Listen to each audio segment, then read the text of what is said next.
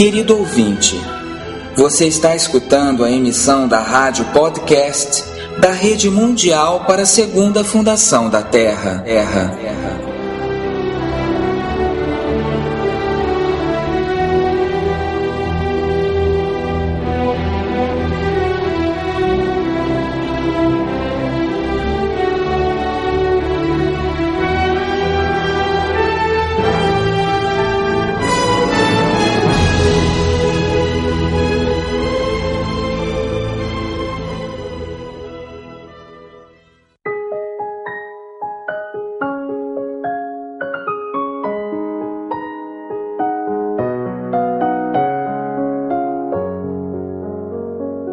Forças universais significam todas as forças, boas ou más, favoráveis ou desfavoráveis, de luz ou obscuridade, que se movem no cosmos.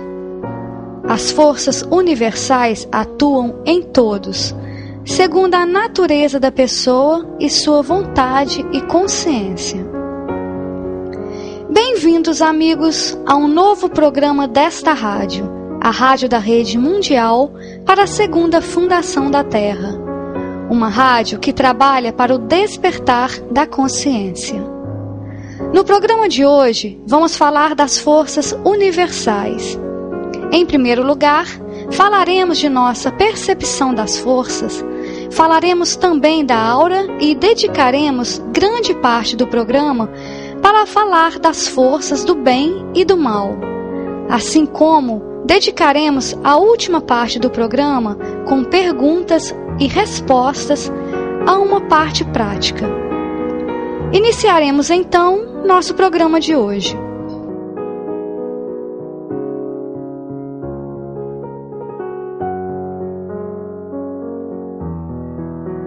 Lembramos a todos que a segunda fundação é uma instituição sem fins lucrativos, que não pede dinheiro a nenhuma pessoa e respeita o ritmo e a opinião daqueles que colaboram com ela.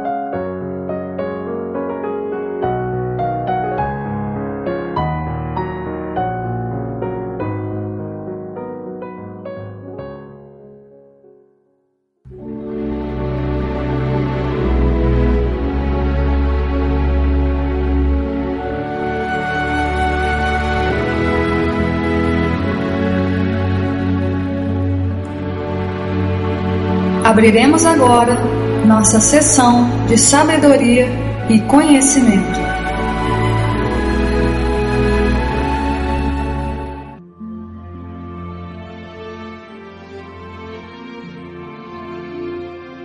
Nossa percepção das forças.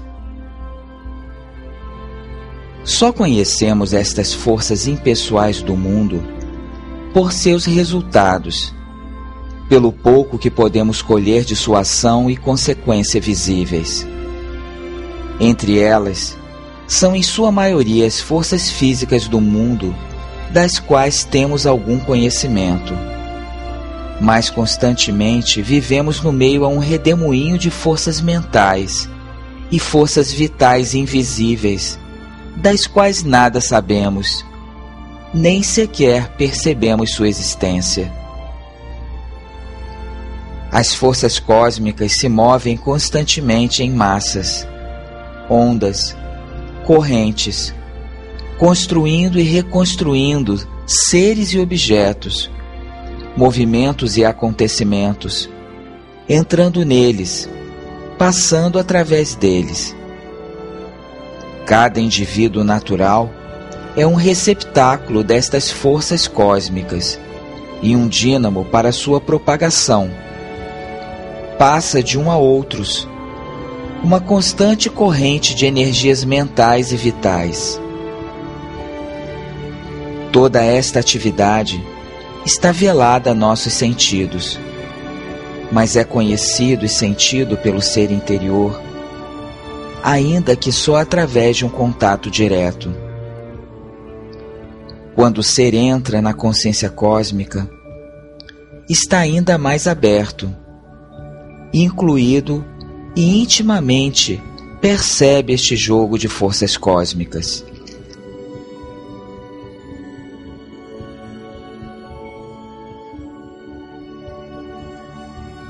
A aura e as forças que nos rodeiam. Cada homem possui sua própria consciência, atrincheirada em seu corpo e se coloca em contato com seu entorno só através de seu corpo, sentidos e mente. No entanto, todo o tempo as forças universais estão projetando-se nele, sem que o saiba.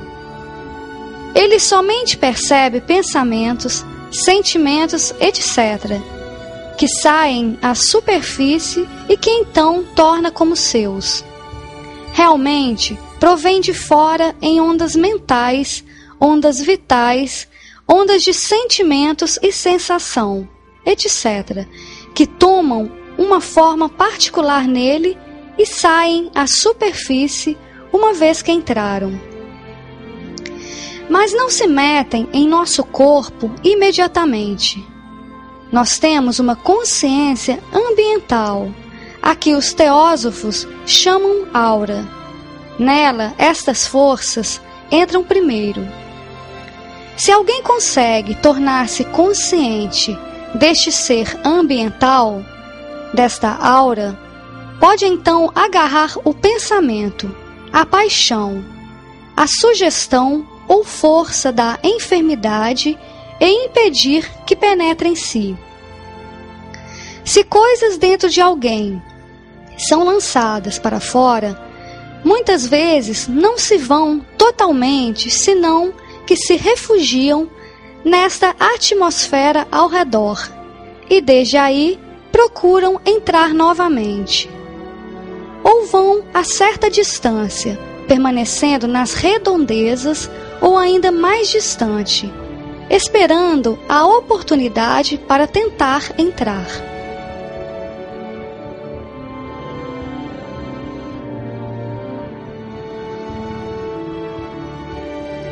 As forças universais atuam, muitas vezes, através do subconsciente, especialmente quando a força que enviam é algo que a pessoa está acostumada a obedecer e da qual as sementes, impressões, complexos estão fortemente enraizadas no subconsciente.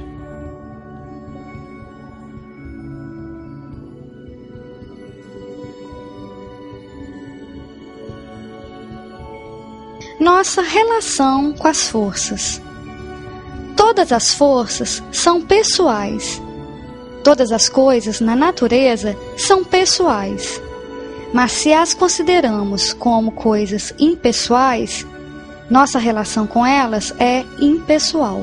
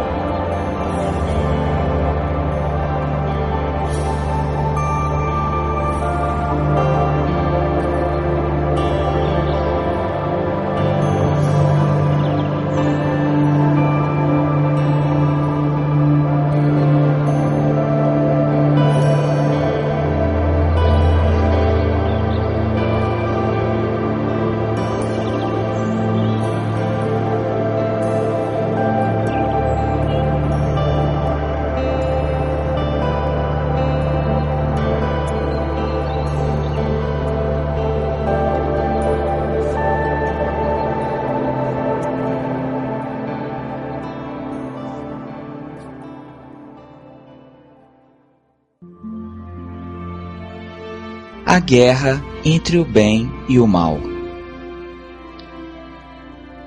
Há forças, e a experiência subliminal parece mostrar que há seres suprafísicos que encarnam essas forças. Enraizadas em sua natureza a ignorância, a obscuridade da consciência, ao mau uso desta força, a todas as causas e consequências das coisas que chamamos más. Estes poderes, seres ou forças estão ativos para impor suas construções adversas sobre as criaturas terrestres. Ansiosos por manter seu reinado na manifestação, se opõem ao incremento da luz e verdade e bem, e mais ainda, são antagonistas ao progresso da alma para uma consciência divina e uma existência divina. Assim como existe um ser e um espírito cósmico que mantém o universo e seus seres, também existe uma força cósmica que move todas as coisas. E desta força cósmica original dependem e atuam muitas forças cósmicas, que são seus poderes ou surgem como formas de sua ação universal. Assim, como há poderes de conhecimento ou forças da luz, há poderes da ignorância e da inconsciência. Assim como há forças da verdade, há forças que vivem pela falsidade e a apoiam e trabalham pela sua vitória. Assim como há poderes cuja vida está intimamente enlaçada com a existência, a ideia e o impulso do bem, há forças cuja vida está entrelaçada com a existência, a ideia e o impulso do mal. É esta a verdade do invisível cósmico. O que era simbolizado na crença antiga de uma luta entre os poderes da luz e da obscuridade, do bem e do mal, pela possessão do mundo e o governo da vida do homem.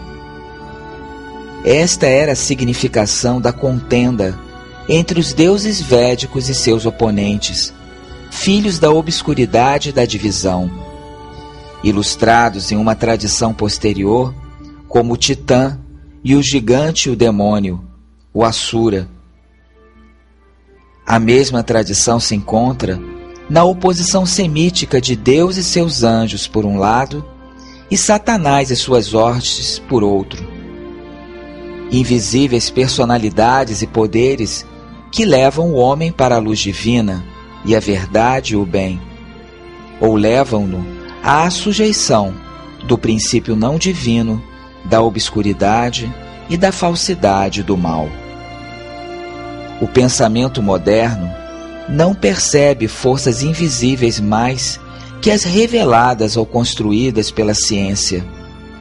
Não crê que a natureza é capaz de criar outros seres a parte daquilo ao nosso redor no mundo físico. Homens, bestas, pássaros, répteis, peixes, insetos, germens. Mas se existe alguma força física cósmica invisível em suas naturezas que atua sobre o corpo de objetos inanimados, não há razão válida alguma para que não haja forças cósmicas invisíveis em suas naturezas que atuem sobre sua mente e força vital. E se mente e vida, forças impessoais, formam seres conscientes ou usam pessoas para encarnar as formas físicas e em um mundo físico e podem atuar sobre a matéria e através da matéria, não é impossível que em seus próprios planos possam formar seres conscientes cuja substância mais sutil seja invisível para nós ou que sejam capazes de atuar desde esses planos em seres da natureza física. É uma certeza que quando retornamos a nós mesmos muito profundamente, longe da aparência superficial, encontramos que a mente, o coração e o ser sensitivo do homem estão movidos por forças fora de seu controle e que pode ser convertido em um instrumento de energias de um caráter sem conhecer a origem de suas ações. É dando um passo atrás da superfície física em direção ao ser interior e à consciência subliminal que as percebe diretamente e é capaz de conhecer diretamente e lidar com sua ação sobre ele. Percebe mais as intervenções que procuram levá-lo em uma ou outra direção. Sugestões e impulsos que se disfarçaram como movimentos originais de sua própria mente e contra os quais deve batalhar. Pode dar-se conta que não é uma criatura produzida inexplicavelmente em um mundo inconsciente, saída de uma semente de matéria inconsciente e perambulando em uma obscura ignorância de si mesmo. Senão, uma alma escondida através de cuja ação a natureza cósmica está procurando satisfazer-se com plenitude. O terreno vivo de um vasto debate entre uma obscuridade da ignorância, da qual emerge agora, e uma luz de conhecimento que cresce para cima até uma terminação imprevista. As forças que procuram movê-lo, e entre elas as forças do bem e do mal, se apresentam como poderes de natureza universal, mas parecem permanecer e pertencer não só ao universo físico, senão aos planos de vida e mente e mais além deste. A primeira coisa de importância que devemos notar no problema que nos preocupa é que estas forças em sua ação parecem superar às vezes as medidas da relatividade humana.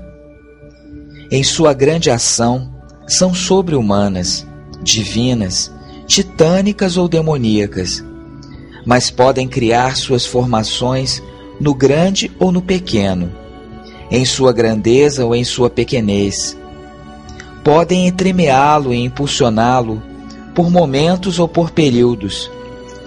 Podem influenciar seus impulsos, seus atos ou possuir toda a sua natureza. Se essa possessão ocorre, pode ele mesmo ser empurrado a um excesso da humanidade normal, no bem ou no mal. Especialmente o mal toma formas que espantam o sentido da medida humana, estendem os limites da personalidade humana, se aproximando ao gigante, ao imensurável.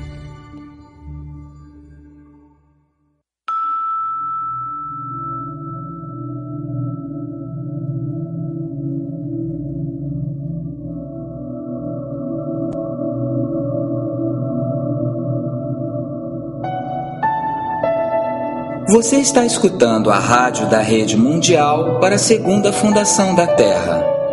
www.asegundafundação.com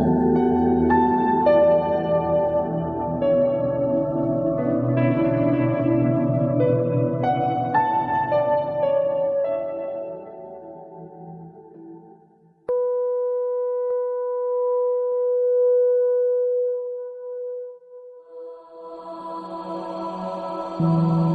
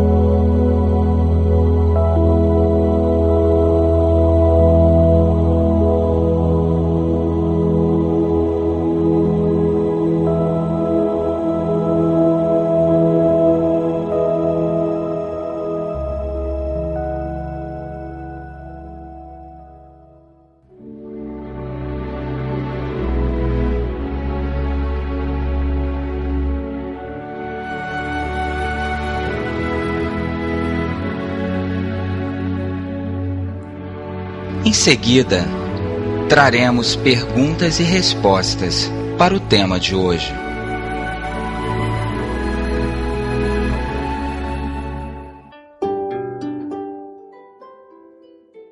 Como pode alguém atrair a força vital universal? Antes de mais nada, você tem que saber que existe e que alguém pode entrar em contato com as forças universais. Segundo, deve tratar de fazer este contato, senti-lo circundando por todas as partes, através de tudo, em todas as pessoas e circunstâncias. Ter esta experiência, por exemplo, quando você está no campo entre as árvores. Veja como a força circula em toda a natureza, nas árvores e coisas, e logo comungue com ela. Sinta-se próximo dela, e cada vez que queira tratar com ela, lembrar a impressão que teve sobre você.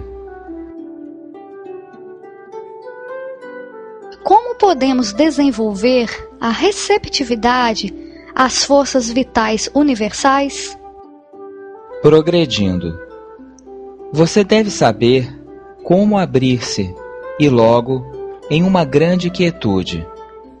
Saber como assimilar estas forças que recebeu. Não lançá-las fora novamente. Você deve saber como assimilá-las. Então, o progresso se encontra em um equilíbrio normal, mas progressivo. Períodos de assimilação, recepção, assimilação e períodos de gasto, e saber como balanceá-lo e alterná-los em um ritmo que é o seu próprio.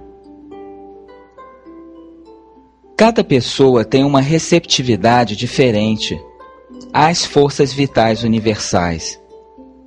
Não há duas receptividades iguais, em qualidade nem em quantidade, mas especialmente em qualidade alguém entra em contato com forças muito puras, muito intensas, que poderiam chamar-se forças convertidas, isto é, forças vitais universais que estão em contato com a divindade.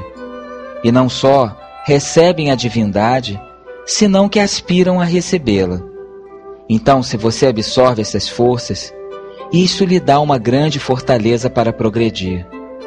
E nisto, que a qualidade é muito mais importante. E a qualidade destas forças vitais universais depende naturalmente, em grande medida, do que se é, mas também depende do que se faz. Se você utiliza essas forças para uma ação puramente egoísta, de tipo inferior, faz que seja quase totalmente impossível receber qualquer uma de qualidade mais fina. Tudo depende da utilização das forças que você recebe. Se, por outro lado, você as utiliza para progredir, para aperfeiçoar-se, aperfeiçoar a si mesmo, elas lhe darão, aumentarão enormemente a capacidade de recebê-la. Podemos sofrer ataques de forças adversas? Os ataques das forças adversas são inevitáveis. Você deve tomá-los como exames em seu caminho e seguir com coragem através do infortúnio.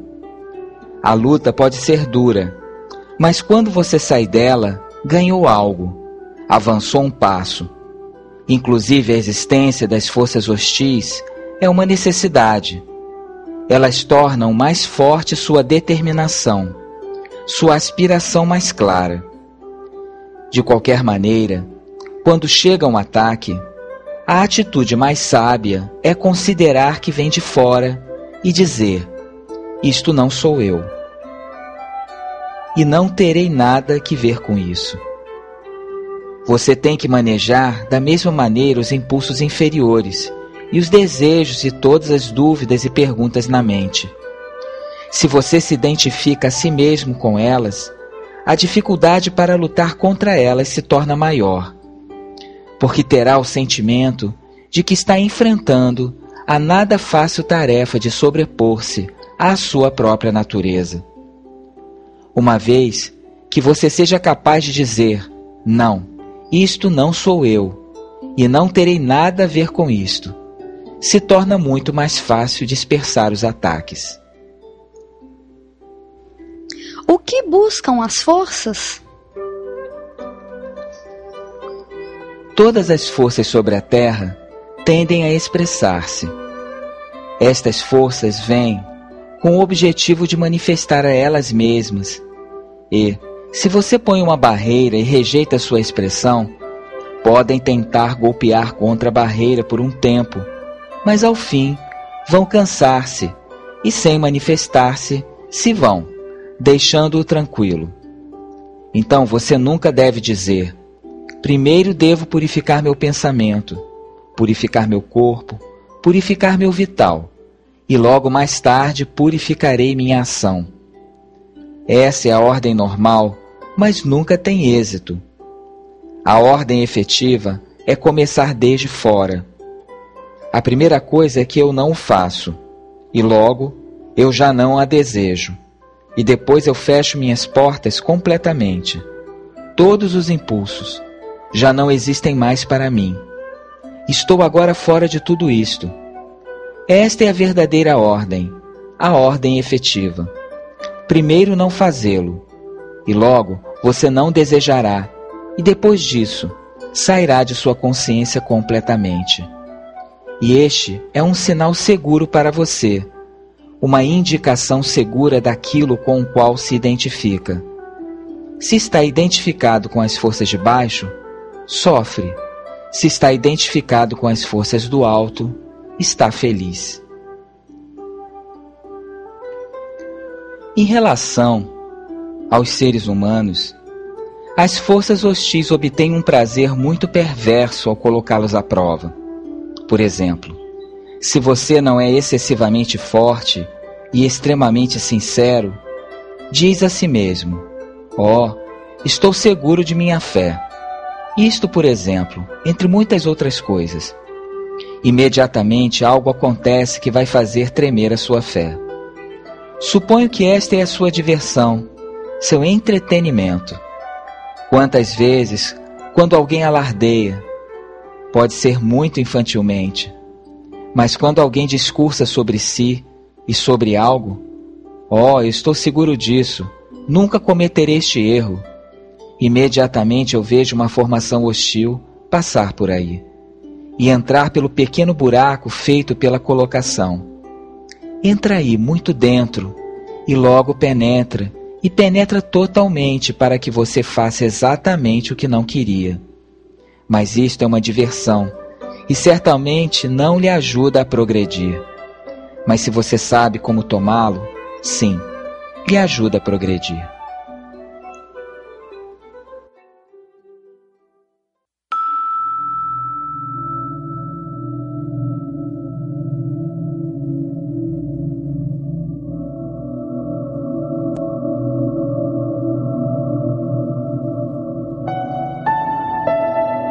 Você está escutando a rádio da Rede Mundial para a Segunda Fundação da Terra.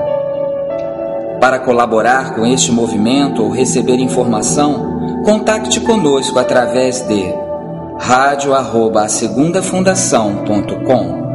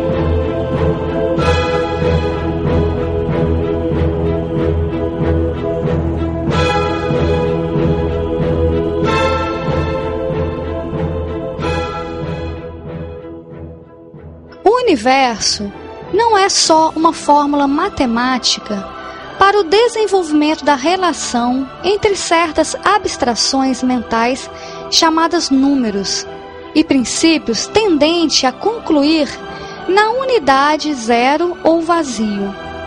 Tampouco é uma mera operação física, dando corpo a certa equação de forças.